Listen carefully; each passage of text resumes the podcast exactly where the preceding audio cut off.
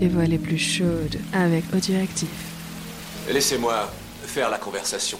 Commencez par dégrafer votre robe. Oh yeah, oh yeah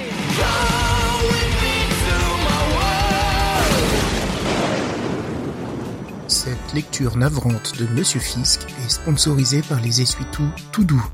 Les seuls essuie-tout imprégnés de lotion pour absorber toutes sortes de liquides tout en gardant le bout de vos doigts tout doux. Vous vous attendiez à ce qu'elle rougisse, qu'elle minaude. Au contraire, Consuela presse sa main contre la vôtre, ses doigts s'agitent, vous caressent. Sous la table, son pied vient à la rencontre du vôtre. J'avais peur de ne pas vous plaire, souffle-t-elle d'une voix émue.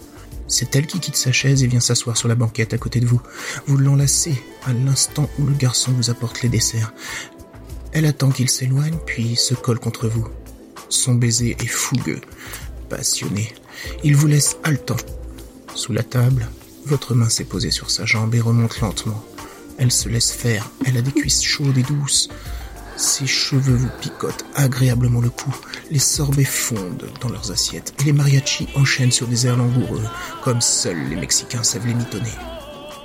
Vous oubliez l'endroit où vous vous trouvez et, tel un collégien, vous vous abandonnez à un flirt émoustillant, le cœur battant. Une bosse impressionnante annonçant entre vos jambes la naissance de votre désir. Soudain, un ouragan à la chevelure blonde se précipite à votre table. Consuela, quel plaisir de te revoir. Tu parles d'une coïncidence, j'étais justement en train de penser à toi.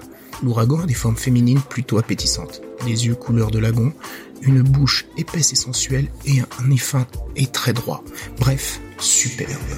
Consuela se lève, l'embrasse et vous présente. Sam, un ami français perdu à Mexico.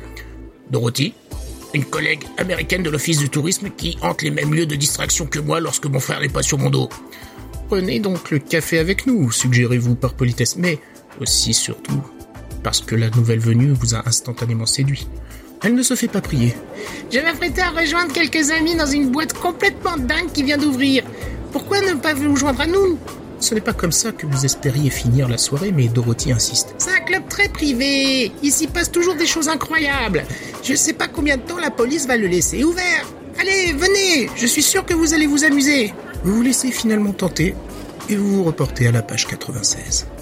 96 qui est l'inverse de 69. Demain, vous aurez le plaisir de retrouver LE membre le plus imposant de Pod Monstre Trésor, le Mad Cocaine de Dijon, celui qui laisse un effet bœuf bourguignon après son passage, l'homme aux trois fémurs, le maître étalon, Winston. Enjoy.